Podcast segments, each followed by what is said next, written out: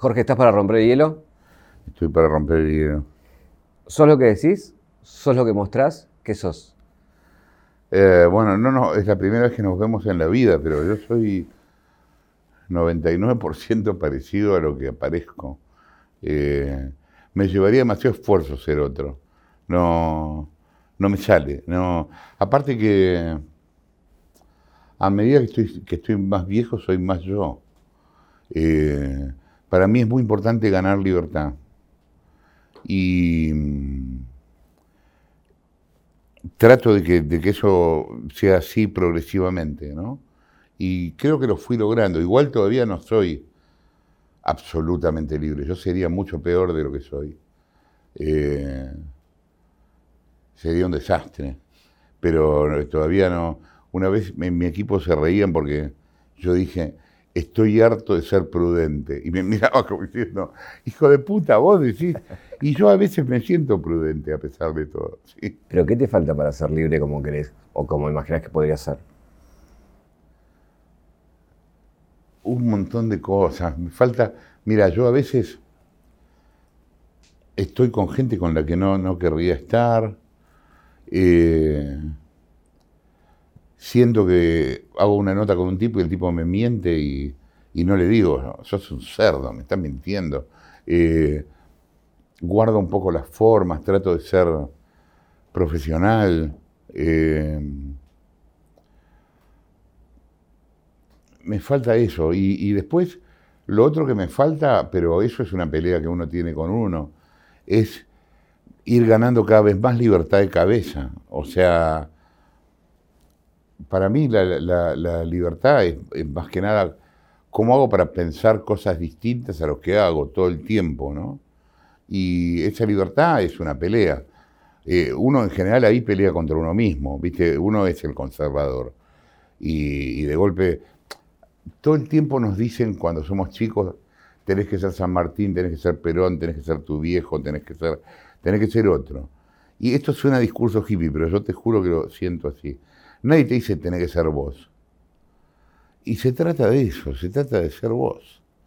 Lo que pasa es que nos cuesta porque no estamos acostumbrados, ¿me entendés? Estamos como impostando ser otros, digamos.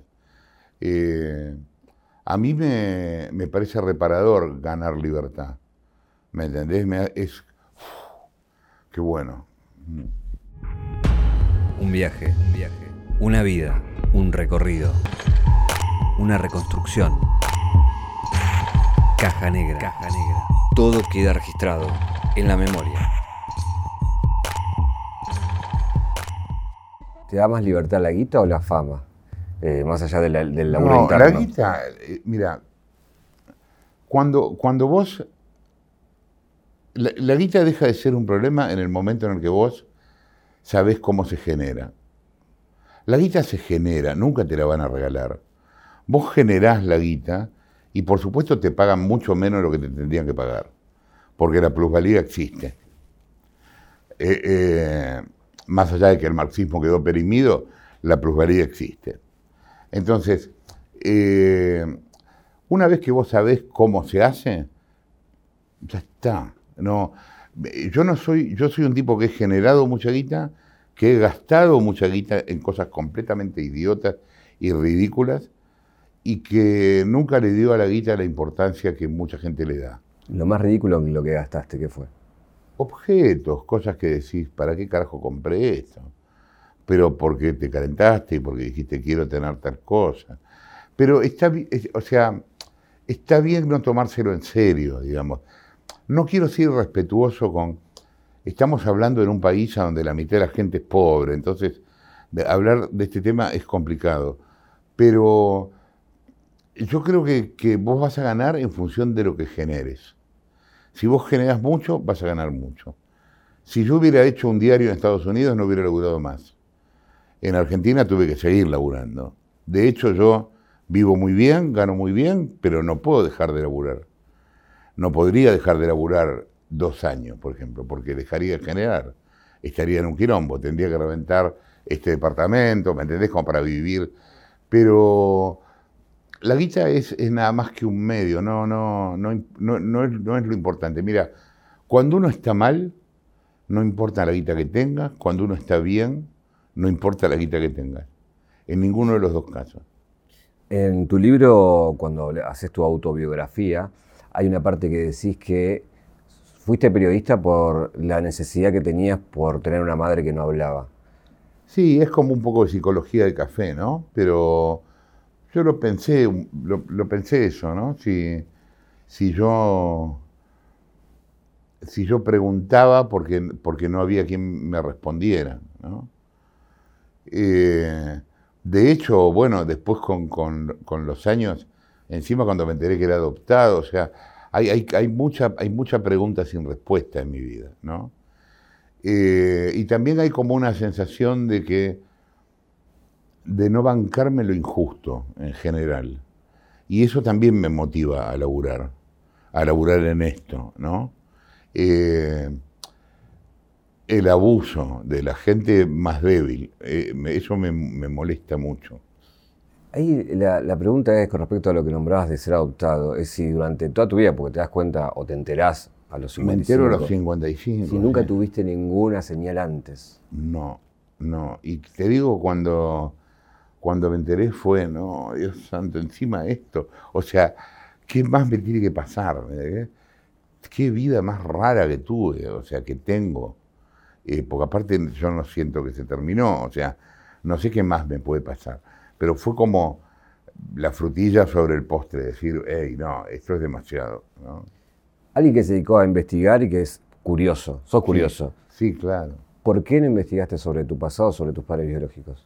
Porque yo no necesito a esta altura saber de dónde vengo. Yo, yo, yo voy, no vengo.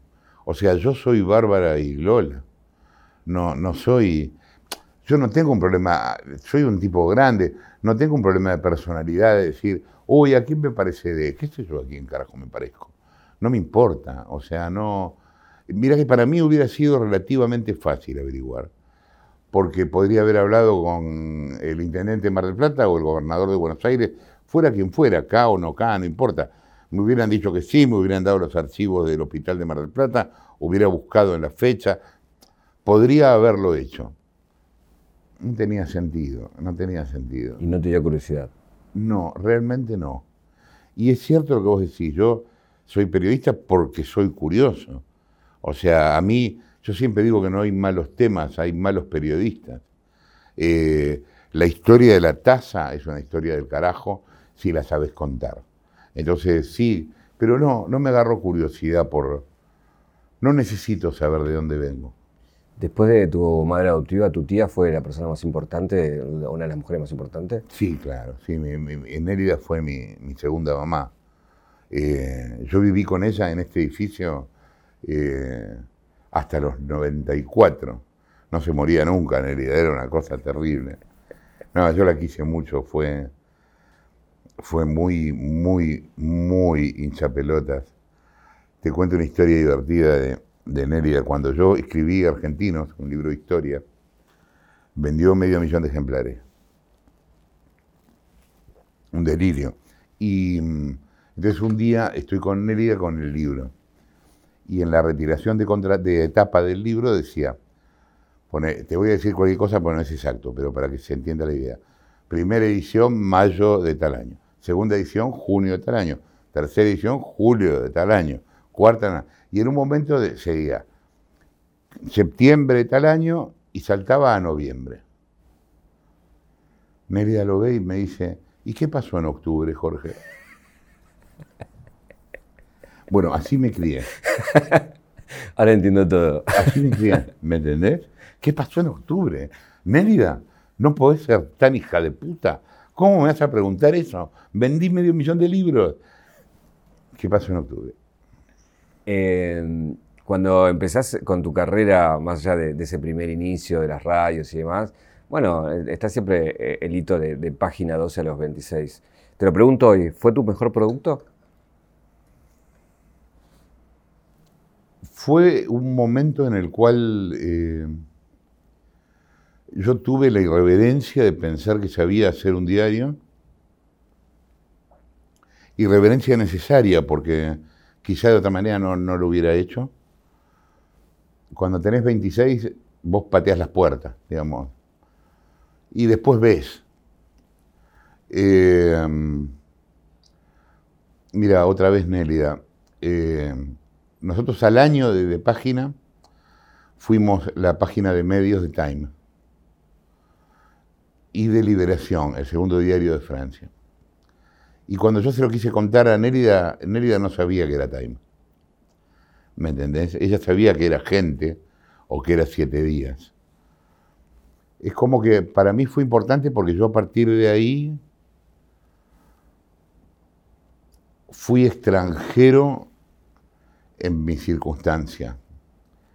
Dejé de tener que ver con todo. Yo no tengo que ver con, eh, con Retiro, con Barrio Norte, ni con Sarandí, ni con nada. Tengo que ver con todo y, no, ¿me entendés? Eh, pero es como que yo nunca, nunca había pensado eh, estar en un lugar así, dirigir un diario. Yo no soy Bartolomé Mitre, ¿me entendés? Que heredé el diario de mi papá. Sea, lo hice solo. Y mm, es como que quedé. Yo, yo, yo quería cuando era chico ser redactor de siete días. Eso para mí era mi sueño. Yo vivía en Sarandí. Nosotros nos cambiábamos para ir al centro. ¿Qué? ¿Vas a ir al centro con esa pinta? ¿Cómo vas a ir hacia el centro? Ponete una camisa como la gente. Bueno, ¿cuál era mi sueño? Alquilar un departamento y ser redactor de siete días. Y eso yo fui a los 18 años. Igual no me contestaste la pregunta. ¿Fue tu mejor producto o no? Fue fue, un buen producto, no sé si fue mi mejor producto, porque yo después me diversifiqué mucho. Eh, a mí hubo momentos de, hay momentos de, Día D o de PPT que me gustaron. Hay el clima de algunos libros que escribí, 14 creo, que me, gustan. Eh, no, no, te puedo decir que yo estoy solamente ahí. Eh, fue muy divertido hacer página. Fue muy adrenalínico y muy divertido. ¿Cómo sentís que mucha de esa gente que trabajaba con vos en esos años hoy no te quiere, o hoy te odia, o hoy siente que traicionaste? ¿Cómo, cómo lo ves hoy a eso? Mira, yo... Eh, hay, hay, una grabación en YouTube que la pueden buscar. Si ponen La Nata y Grondona. La liberal de izquierda. Ahí yo estoy mucho más flaco, con barba candado. Eh, y yo digo una cosa que sigo pensando hoy. Y yo en esa época dirigía Página 12. Y está grabado, o sea, no me pueden decir que es un montaje. Eh, yo digo que soy un liberal de izquierda. ¿Por qué? Soy liberal porque creo en el individuo frente al Estado y soy de izquierda porque miro alrededor. Y esto no está bien. Eh, Página fue un diario liberal de izquierda fue eso.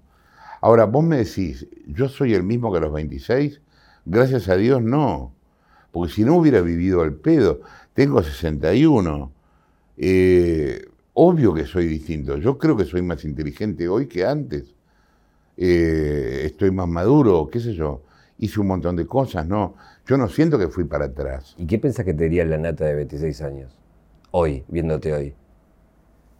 No, no, no, no, creo que, me retara ese Lanata, para nada, no, no. Eh, capaz no entendería la televisión ese chico. Eh, pero en la televisión se podían hacer cosas que yo en esa época no sabía. Yo tenía una visión muy frívola de la televisión. Y no es totalmente así. Igual yo siempre creí de página para acá que nosotros somos un error del sistema. A nosotros nos dejaron pasar. ¿Quiénes son nosotros? Bueno, eh, nosotros, yo, qué sé yo. Em, no se esperaban que pasara lo que pasó con, con nosotros, conmigo. Em, y, encima en muchos casos fuimos un buen negocio. Entonces era un quilombo, porque ¿cómo nos sacaban? Si, si encima les generábamos plata, ¿me entendés? O les dábamos poder.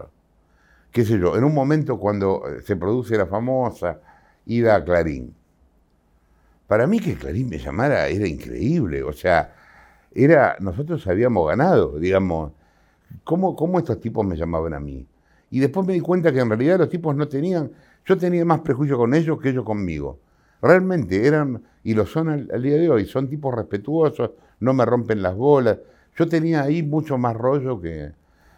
Y, bueno, si, si cambié con los años, gracias a Dios cambié, sí, claro, sí.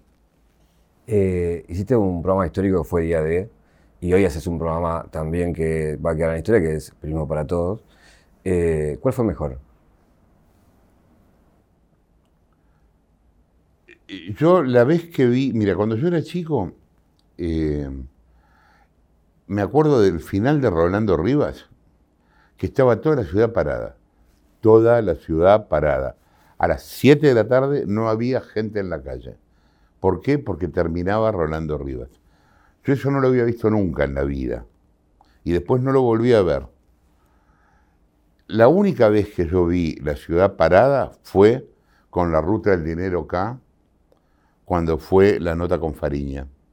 Esa tarde estaba la ciudad parada. Yo no sé explicarte bien esto con palabras, pero es algo que se sentía en el aire. ¿Me entendés? Era como una cosa que acá está pasando algo, ¿me entendés? Está pasando algo, va a pasar algo. Bueno, ese día hicimos 32 puntos con un programa periodístico. Yo no pongo minas en bolas, ni salto embolsado, digamos, con un programa periodístico. Eh, fue un delirio. ¿Y vos qué sentías con eso? Vos sabés que fue muy raro, porque a mí, eh,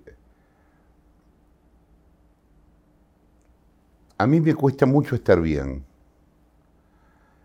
Y mm, cuando hicimos 32, yo, yo siempre trabajé sin el minuto a minuto. Eh, cuando me quieren hablar, yo no trabajo con cucaracha, nunca usé. Y cuando me quieren hablar me ponen un cartel y chau. Si lo veo, lo veo y si no, jodete. Entonces yo a medida que el, programa crecía no tenía la referencia. Yo, entonces yo terminaba de hacer el programa, me iba al camarín y después venían con la planilla. Entraba un productor con la planilla y yo veía la planilla. Y fue una explosión en la gente y yo me quedé solo en el camarín. Y nada, no sé bien qué sentí. Pero vos me decís, ¿estuve alegre? No. Fue raro. Fue decir, uy, hicimos 30 puntos. ¿Y por qué te cuesta estar bien? Mira, yo creo que debe tener que ver con, cosas de la infancia, de... Vos pensás que yo viví... Eh, cuando yo era chico todo el tiempo mi mamá se iba a curar. ¿Me entendés? Y nunca se curó. Entonces, yo, por ejemplo, nunca festejé los cumpleaños. Nunca en mi vida. Yo por eso odio los cumpleaños. Y odio las fiestas. ¿Por qué no festejamos los cumpleaños? Porque cuando tu mamá esté mejor vamos a festejar el cumpleaños. Entonces yo creo que eso me, marcó bastante, ¿me entendés? De, que la vida estaba en pausa hasta que, hasta que todo de algún modo pudiera cambiar. Por un momento decís, todavía tengo mucho por hacer, y por un lado decís, la vida está en pausa. ¿Hoy en qué estás? No, no, la vida estaba en pausa en aquel momento. Por eso, hoy ya digo, tenés no, otra visión. No, no, no, no, hoy ya no, no. No, yo necesito hacer un par de libros de ficción, pero tengo que estar tranquilo y no tengo que estar en este quilombo en el que estoy. Eh, me imagino que voy a tener tiempo de hacerlo. Estoy muy enganchado con los documentales que estamos haciendo. Yo nunca hablo bien de lo que hago, pero están buenos. Eh, la temporada 1 de H, que se va a estrenar este año, está muy bien. Y la 2, estamos laburando ahora en eso. Y va a estar bien también. Es un lugar donde buscar el documental. El documental, no hacemos documentales típicos tampoco, ¿no? Yo, hago guiones que son más de prosa poética que, de, que periodísticos, es, otra cosa. Estamos buscando por ahí, ¿no? Es un lugar donde buscar. En ese sentido, ya para mí la televisión abierta dejó de ser un lugar donde buscar. Hoy para mí la tele abierta es más un laburo. Digamos, mi idea es seguir con PPT hasta el 23 y después levantar. Pero porque estamos en el velorio de la tele abierta. ¿Ya sería tu último año? El 23, sí. De la tele abierta, sí. Sí, sí, y la, la, idea es eh, hacer después solamente documentales, hacer streaming. O sea, decís que la tele está muriendo. No es que está muriendo, o sea, estamos en un momento... A ver, la aparición de Internet fue increíble para, todo el mundo, fue, es el invento más democratizador de la humanidad, después de la imprenta. Eh, y lo que está haciendo es que están sintetizando varios medios ahí. Entonces, todavía es difícil saber en qué van a terminar las cosas. Yo te diría que, primero estamos en la infancia de Internet. Internet puede crecer muchísimo desde boludeces como, qué sé yo, no va a haber más mouse en un momento, hasta va a ser todo touchscreen o, bueno. Pero también eh, eh, ponerle que la tele abierta quede para entretenimiento, información en vivo, capaz. Y después ya está, se terminó. Lo demás no, no, no, no existe más. Entonces, Hoy lo que está funcionando en la televisión abierta, y nosotros tenemos la suerte de ser considerados así, es lo, es, lo que se llamaría eventos. PPT es un evento. ¿Qué quiero decir? Es un lugar donde puede pasar cualquier cosa. Eso está buenísimo. Pero no sé si eso va a durar siempre.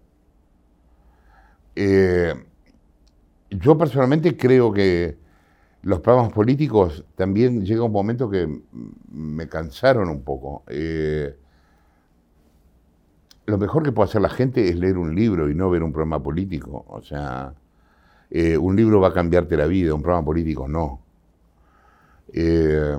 Hay demasiado pasillo en los programas políticos, demasiada boludez.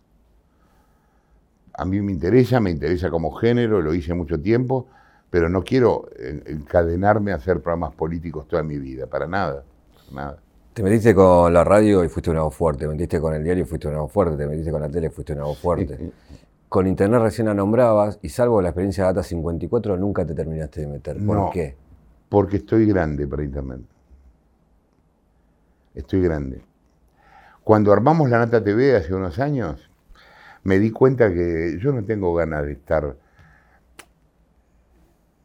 generando contenido todo el día como un idiota para abastecer a un montón de gente que no me importa.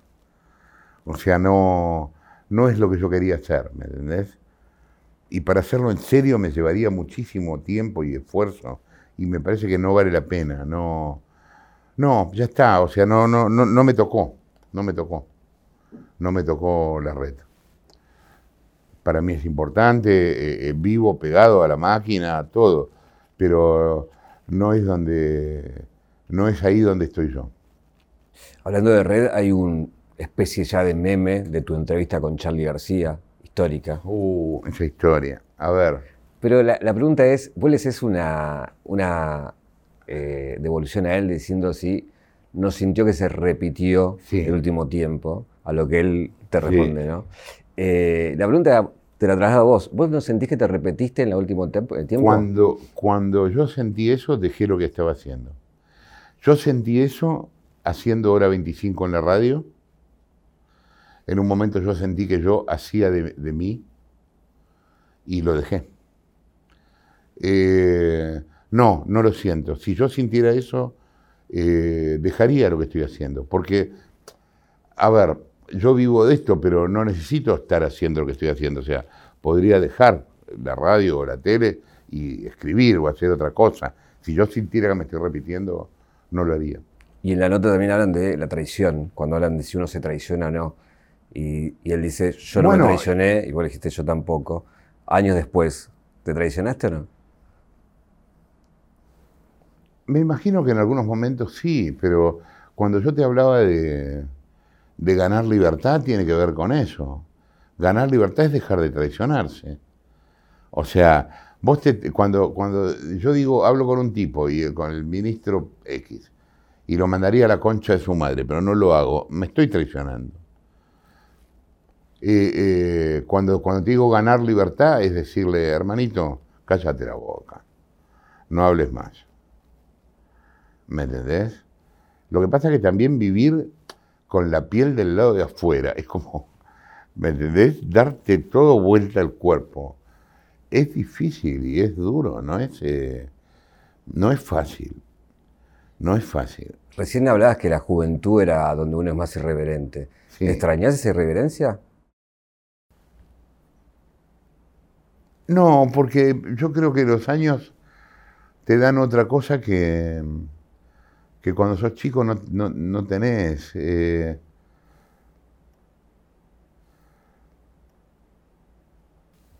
me acordaba de Ringo hablando de la, experiencia. La experiencia es el peine ese, ¿no? Eh, la experiencia es importante. La paciencia es más importante de lo que uno cree. Ya no decía la otra, otra vez, esperar a que el té se enfríe. ¿Somos capaces de esperar a que el té se enfríe?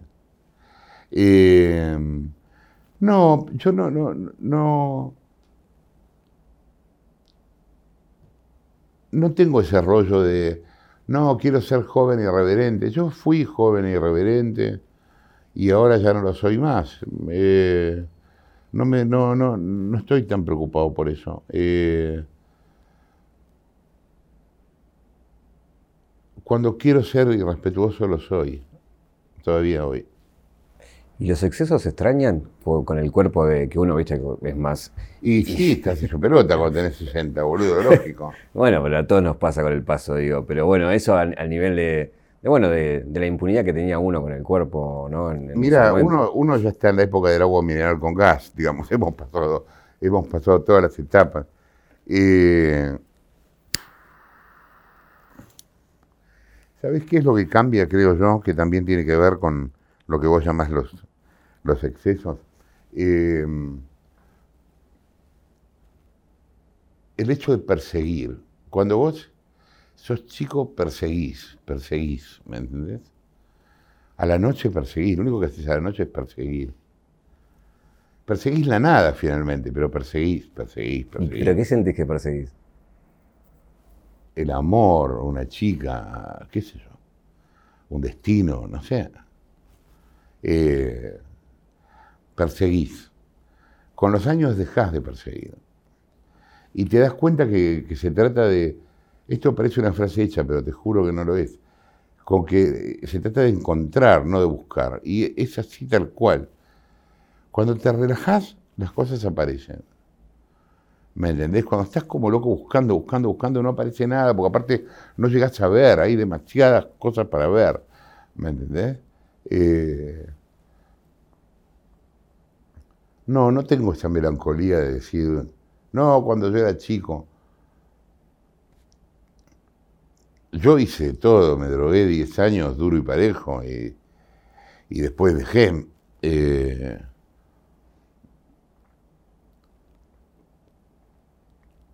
También tuvo que ver con la droga de la época, ¿no? La merca en la época de Menem era la droga de la época. Era la época de capitalismo salvaje, de decir, mirá lo que tengo, mirá mi 4x4, ¿me entendés? Eh, y era la droga de la productividad también. Después te, te, das cuenta que, ¿y por qué no voy a dormir? claro, te tomabas una línea para ver una película, una locura total. Andate a dormir, tranquilo. Andate a dormir. ¿Por qué tenés que estar despierto para los demás todo el tiempo? ¿Quién sos que le debe tanto a los demás? ¿Qué le debes? ¿Me entendés? Eh, yo encima nunca tomaba socialmente, yo tomaba de la peor manera que se puede tomar, que es solo. ¿Me entendés? O sea, es mucho más angustiante. Es mucho más angustiante tomar solo. No es que yo tomaba como un plan. ¿Me entendés? Eh, igual fue una experiencia de la que no me arrepiento y fue muy interesante. me hizo pensar muchas cosas, fue, fue muy interesante. ¿Qué, Fue- qué te hizo pensar? No, bueno, todo esto que te estoy diciendo de por qué, por qué hay que estar despierto, por qué hay que estar laburando 24 horas por día. Eh, eh, qué inhumano es todo lo que pasa como para tener que... Yo, lo que creo es que, alguna vez yo dije esto, que eh, la gente se droga porque no soporta el mundo. Entonces, es como un colchón contra el mundo, ¿me entendés? Y cuando vos lo ves, es así tal cual, porque anda una disco, no se escuchan las personas, no puedes estar bien, con, no, no puedes hablar con nadie, es totalmente inhumano, totalmente inhumano. Entonces, claro, tomás merca, porque, eh, o, o- o merca, o ahora toman pastillas, o lo que... ¿Pero vos lo hacías, hoy entendés que lo hacías por eso, porque no soportabas el entorno, o, lo- o entendiste que lo hacías por otra cosa? Como esto de la creo, productividad yo que creo sí. que coincidió con un momento mío en la tele de mucha exposición, que me sirvió para blindarme de alguna manera. Eh,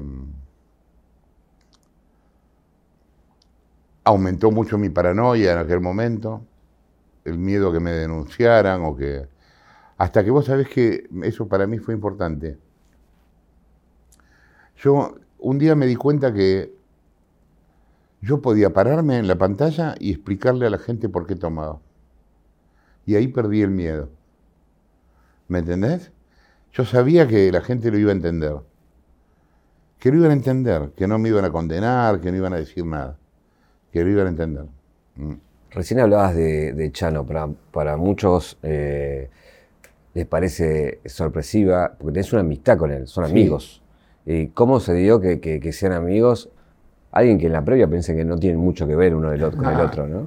Mira, yo, yo eh, desde siempre, por casualidad, tuve más amigos músicos que periodistas. Bueno, es público que yo fui muy amigo de Fito. Soy, al día de hoy, eh, sigo siendo, después de muchos años, amigo de Andrés Calamaro. Y soy amigo de Chano. O sea, eh, bueno, del Pelado Cordera también en su momento, digamos, no, tengo, tengo más amigos músicos que... Pará, ¿y por qué no sos amigo de Fito ya? Bueno, porque la, la política nos separó totalmente, sí, claro. También de Cecilia, sí. Eh, éramos, digo, nos íbamos de vacaciones juntos, qué sé yo, éramos amigos. Pero bueno, nada, se perdió. Eh, siempre tuve más amigos músicos, no sé bien por qué, pero... Bueno, de hecho, mi, mi amigo que vive en París hace 30 años, Luis Ribú, es músico y... eh, nada, se dio así. En el caso de Chano, no, ¿cómo fue? Ya ni me acuerdo, ¿no? Nos conocimos de la vida y, y después él eh, eh, se hizo amigo también de Bárbara. Eh, se veía, pero no- nos veíamos como separados, digamos. Y yo lo quiero a Chano, es un buen chico. Le cuesta salir de donde está. Le cuesta salir de donde está. Pero ¿Vos tratás de ayudar ahí o no? yo estuve en el mismo lugar. Es una cosa que hasta que él no entienda que tiene que salir, no va a salir. Eh, puede venir el Papa y aconsejarte que no le vas a dar pelota. Te tiene que caer la ficha a vos. Primero pensás que lo puedes manejar, después te das cuenta que no. Pero el que tiene que decir basta, se terminó, sos vos. Si vos no decís se terminó, todo lo demás es al pedo. ¿Y a vos por qué te cayó la ficha? Había nacido Lola, Sara me ayudó mucho, yo me fui a internar a, la Escuela de Medicina de Harvard eh, con Sara. Eh, el detox fue... El detox de la cocaína es eh, relativamente breve, es increíble eso, porque es más la adicción psicológica que la física. El detox de cocaína te dura 15 días. Después lo que te pasa es que seguís, después yo soñaba que tomaba. Soñaba que tomaba. Y después yo he estado con gente, no importa con quiénes, con eh, merca acá, y ni se me ocurre tomar. Pero ni se me ocurre para nada. Pero te tiene que caer la ficha a vos. vos tenés que pensarlo, vos tenés que llevarlo adelante. Si no, es al pedo. Por eso la internación compulsiva no existe, no sirve, las granjas son una mentira, todo eso, digo, te tiene que caer la ficha. Te quiero llevar a la, parte de política. Em, hay siempre algo que se te acusa que es que durante el kirchnerismo eh, sacabas informes todo el tiempo, investigaciones, y durante el macrismo no lo hiciste. O, por ahí no son recordadas o no había. Eh, bueno, nos cargamos a Quintana, ¿no? Por ejemplo. Eh, hicimos, a ver, primero el nivel de afano entre un gobierno y el otro fue bastante distinto. Digamos, yo no encontré a Vidal, Larreta y Macri contando guita en la Rosadita. Encontré a los hijos de Lázaro. Eh, fue, un momento distinto. Eh, eh, nosotros cuando tuvimos material lo dimos a conocer, o sea, no... Es, loco, hay como una hay un tipo de razonamiento que es muy K, a lo mejor es muy argentino, no es solo K, pero que es como que para justificar algo tenés que decir algo malo del otro. O sea, ¿me entendés? A ver, hablame mal de Macri para demostrar que sos independiente. ¿Qué es eso? No. Te puedo hablar mal, pero no, no es esa la idea, ¿me entendés? Cuando yo tengo un equipo que labura en notas de actualidad, cuando hubo cosas que contar, las contamos. ¿Qué fue lo más fuerte que hicimos en la época de Macri? Y sacamos a Quintana del gobierno. No era menor. Ahora, el tipo de gobierno no era el mismo. Digamos, esto es así. El tipo de gobierno no era el mismo. ¿Qué fue lo mejor y lo peor de, los dos, de Cristina y de Macri, por ejemplo? Como para... Yo creo que Macri fue cagón. Creo que ahora quiere la revancha, aunque él diga que no.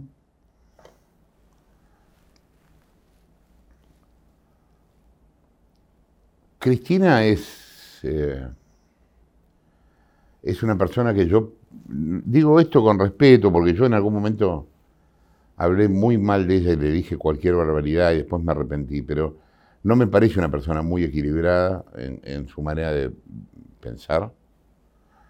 Eh, es una líder política sin duda.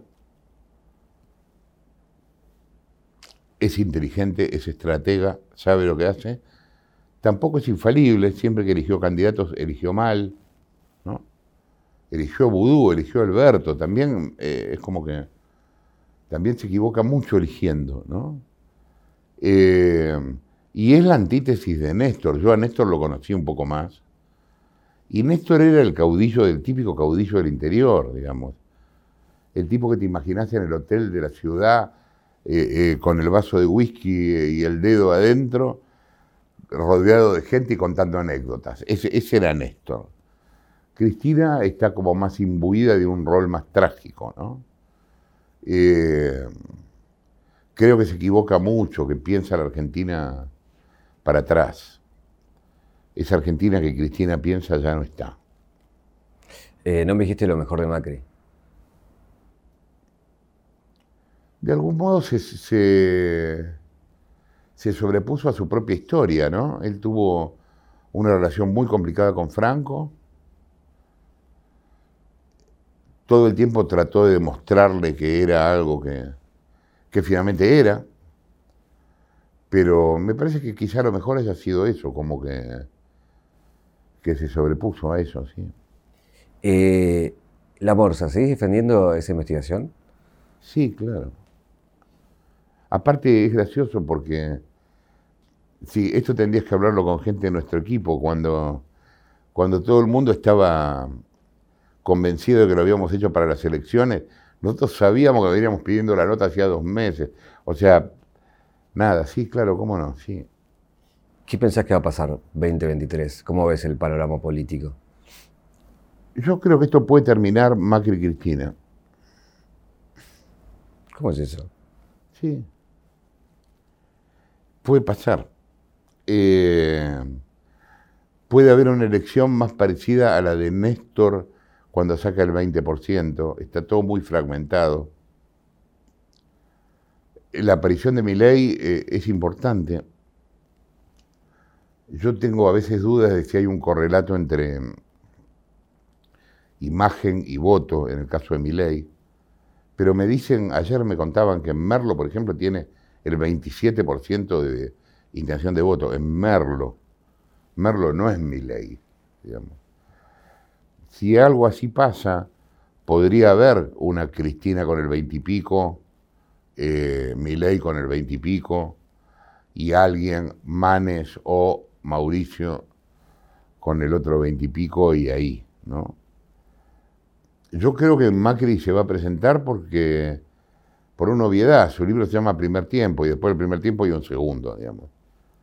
Conociéndolo, creo que quiere revancha, que pareciera como se quedó caliente. Creo que él cree que lo puede hacer mejor. Y a lo mejor podría hacerlo mejor, realmente no lo sé.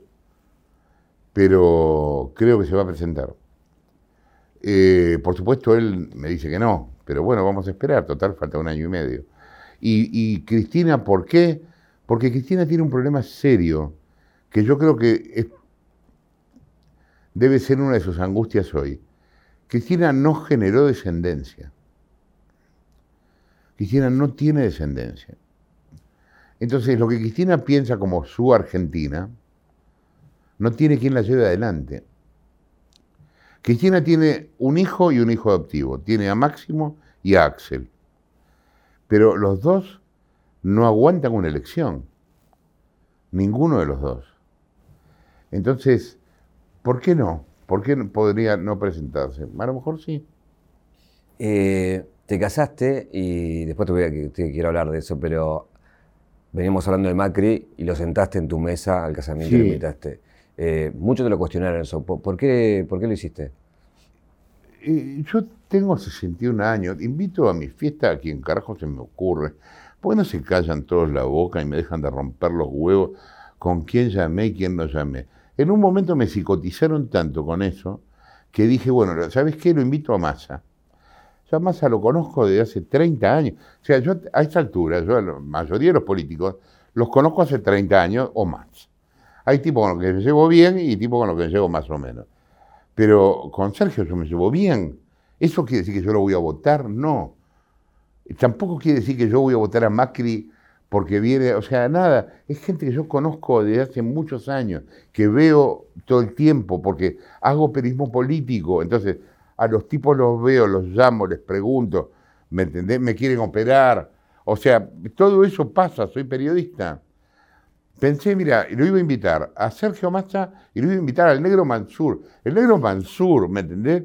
Que vos decís, ¿cómo puede ser? Y me cae bien el negro Mansur. Esto no tiene que ver con la honestidad de Mansur, es otra cosa. Estoy hablando de otra cosa.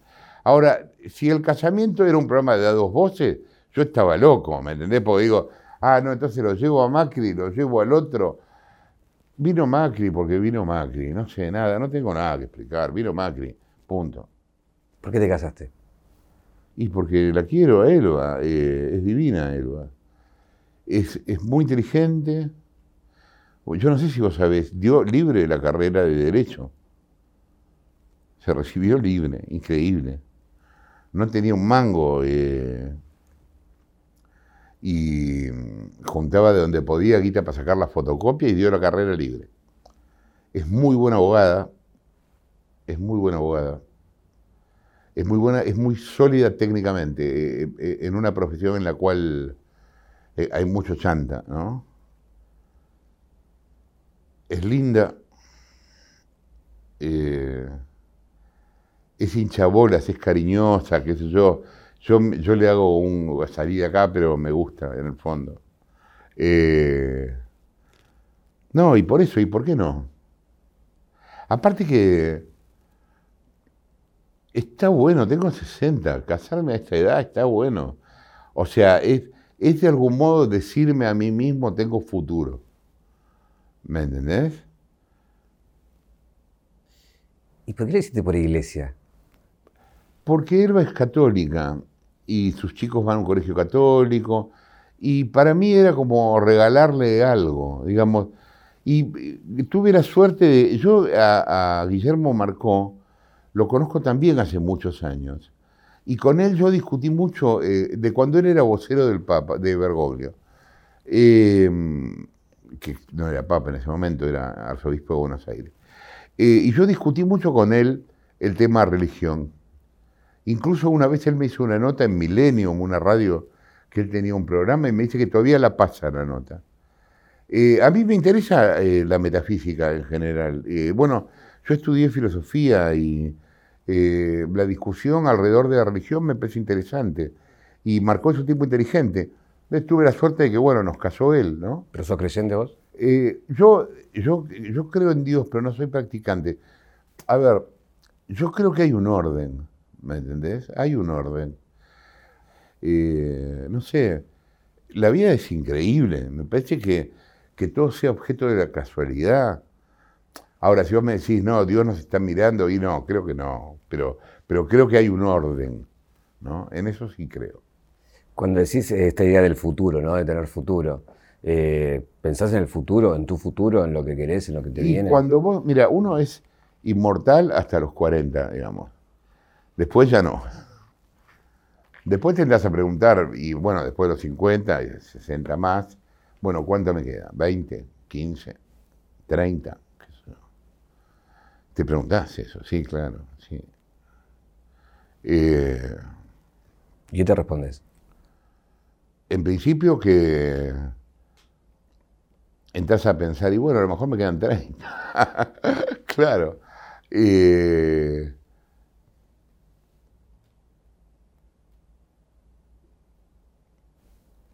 no sé si me da miedo eh, el, tema de la muerte. Eh, yo yo eh, he tenido muchos problemas de salud y siempre salí bien y no me dio miedo en, cada momento. Solo me dio miedo, esto yo ya lo conté alguna vez, que me cortaran una gamba cuando el, el, trasplante. Pero una vez que eso no pasó, yo dejé de tener ese miedo. Eh, nada, me imagino que todavía falta, que hay bastante, que, que está bueno. ¿Y crees que puedes hacer algo nuevo? Espero que sí, si no sería terrible. Sí, claro. Espero poder hacer algo nuevo, sí. Pero yo espero eso cada día cuando, cuando hago el programa que hago. O sea, yo nunca sé qué carajo voy a hacer. O sea, yo, yo me siento ahí y hablo. Y a veces pasan cosas increíbles y a veces es un embole. O sea, como todo. Pero. Y en la tele lo mismo. Yo, hay una estructura, hay un guion. Pero en el fondo, fondo, yo nunca sé bien qué va a pasar. Y yo creo que eso se transmite. Eh, periodismo en la actualidad, ¿cómo, ¿cómo, lo ves? Porque digo, venís mal. Mal, eh, a ver. Me parece que hay, hay, un, hay un desprecio por la forma que es, que es importante y que es una lástima. Una nota bien escrita se entiende y una nota mal escrita no se entiende. Es una cuestión funcional, no estética. Después me asombra muchísimo que los chicos. Vos soy, vos suponete que yo te estoy tomando para un laburo, ¿no? lo primero que me decís, después que más o menos parece que quedás, es, ah, ¿sabes qué? Yo en octubre me voy un mes y medio a Londres porque, hermano, te acabo de tomar. No, pero yo ya lo tenía pautado. Bueno, eso me llama la atención de los chicos hoy. Nosotros no éramos así. Pero estaba bien ser así. Digo, de, que había que el trabajo todo el tiempo y solamente trabajo y, darle la vida al trabajo. Es muy difícil responder eso porque hay una manera muy polémica de plantearlo que es o tenés éxito o sos feliz. Eh, depende, depende de cada uno, depende de cómo cada uno evolucione con esa idea. Ahora, la manera de que las cosas te salgan es dedicándole mucho esfuerzo y mucho tiempo. Nadie salió improvisando de este laburo. Yo no subestimo a nadie, o sea, hay que saber hacer todo, hay que saber hacer crónica, hay que saber hacer Canal 13 y hay que saber hacer Telefe. Todo hay que saber hacerlo, ¿me entendés? Entonces, ¿y, cuánto tiempo te lleva? Y te lleva 24-7, sí, te, te lo lleva. Y después vos ahí balanceás, vos ves, según cada etapa de tu vida, qué te parece más importante. Pero este tema de, de querer comprometerte mucho con la profesión y a la vez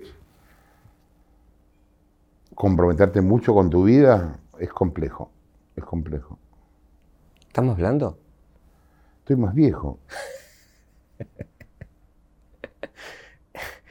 Esa vejez te va a llevar a, hacer cosas que no hiciste o a, hacer, a relajarte con... Hippie no me voy a hacer, boludo. Aparte, no hay nada peor que un viejo de pelo largo con tatuaje. Yo, gracias a Dios, tatuajes no tengo y pelo largo no me voy a dejar. No, estoy más viejo, ¿cómo no? Claro, sí. ¿Eso te llevaría a sentarse con, sentarte con gente que no te hubiera sentado hace 10 años atrás? Mira, yo una vez vi al lado mío a un periodista que laburaba conmigo que no le quiso dar la mano a un político. Y es tan violento ver eso. Pero no es ni que lo empujó, ni le pegó, ni nada. El tipo hizo así y el otro le dijo, no, yo... Yo a mi peor enemigo le daría la mano. Eh, me parece que una cosa no tiene nada que ver con la otra. O sea, no. Yo puedo detestar a un tipo, pero puedo saludarlo. Digamos, no. No, no, no, no me hace menos. Y sin embargo, lo otro sí me hace menos. El gesto, ese gesto me hace menos. Si me sentaría con gente con... Es que no se me ocurre con quién no me sentaría. ¿Quién es tu peor enemigo hoy? Yo espero no tener enemigos, porque es muy miserable tener enemigos. Yo no siento que tenga enemigos. Eh, capaz tengo, pero no, yo no lo vivo como, como enemigos. Es lo mismo que te pasa con el odio. Yo no, yo no odio. Vos me dices, ah, ¿odiar a, odiar a alguien? Odiar en el sentido de pensar todo el tiempo en esa persona y querer cagarla, no. No, no odio a nadie. ¿Sentís que hay gente que sí te odia a vos? Capaz sí, pero sinceramente no me importa. No. No. No lo pienso. Seguro debe haber, pero no me preocupa, no lo pienso. No lo pienso. Eh, ¿Elegiste ser exitoso o ser feliz? el éxito es una palabra fea porque tiene demasiada burbuja. Eh, yo elegí ser yo y ser yo trajo de todo. Es una gran pelota en la que trajo de todo. Momentos en los que fui feliz, momentos en los que no. Eh, pero lo que, lo que yo traté de ser, trato de ser, es ser yo. Eh, eso yo creo que se nota en lo que hago, digamos. Yo estoy en lo que hago todo el tiempo. Eh, elegí ser yo, ¿no? No, es que haya elegido ser feliz o ser exitoso. Ser exitoso no, no hubiera querido ser exitoso. Tampoco sé si soy exitoso, qué sé yo. Soy yo. Y yo, yo, a ver, yo tengo algo, creo que tengo algo para decir y y trato de hacerlo desde hace 40 años. ¿Y hoy qué sentís que tenés para decir? Las cosas que uno siente, eh, eh, tiene para decir son siempre las mismas. Yo hablo de lo que se perdió, hablo de, mm, hablo de, la, de la melancolía del sur, de las vecinas en la vereda en una silla, de, de la mina que, o del tipo que sueña que, que puede cambiar de vida en algún momento. Eh,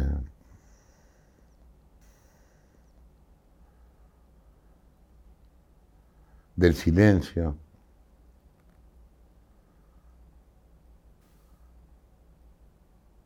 Hablo de esas cosas. Tengo una caja. Sí. Eh, tengo para regalarte. Esto que le ah, regalamos a todos nuestros invitados. Lo puedes abrir y es un anillo ah, Roach para que lo uses. Bueno, muchas gracias. Y siempre metemos un objeto, obviamente el objeto que te ah, identifica es el cigarrillo. Está bien. Eh, ¿Es tu mayor debilidad esto? Eh, es, lo, que, lo que no puedo dejar hoy, ¿no? Tampoco me, me lo propongo muy seriamente, pero a todo esto me gusta fumar, qué sé yo. Eh, no, no, no siento que tenga que hacerlo de manera urgente, qué sé yo, debe ser eso. Eh, si vamos a la caja negra de tu vida, ¿cuál es el momento que te convirtió en Jorge Lanata? Vos sabés que yo tenía una imagen cuando estaba en la época de. cuando estábamos por sacar página, a donde yo sentía que estaba. La imagen que era tal cual así, que yo estaba abajo del agua y sacaba la cabeza del agua y sentía que las gotas me, me corrían por la cara, ¿no? Y capaz fue ahí. Eh, Jorge, muchas gracias por la entrevista, por recibirnos. La última pregunta es, eh, ¿qué te preguntarías? ¿Qué me preguntaría? ¿De qué van esos dos libros que te faltan escribir? Muchas gracias.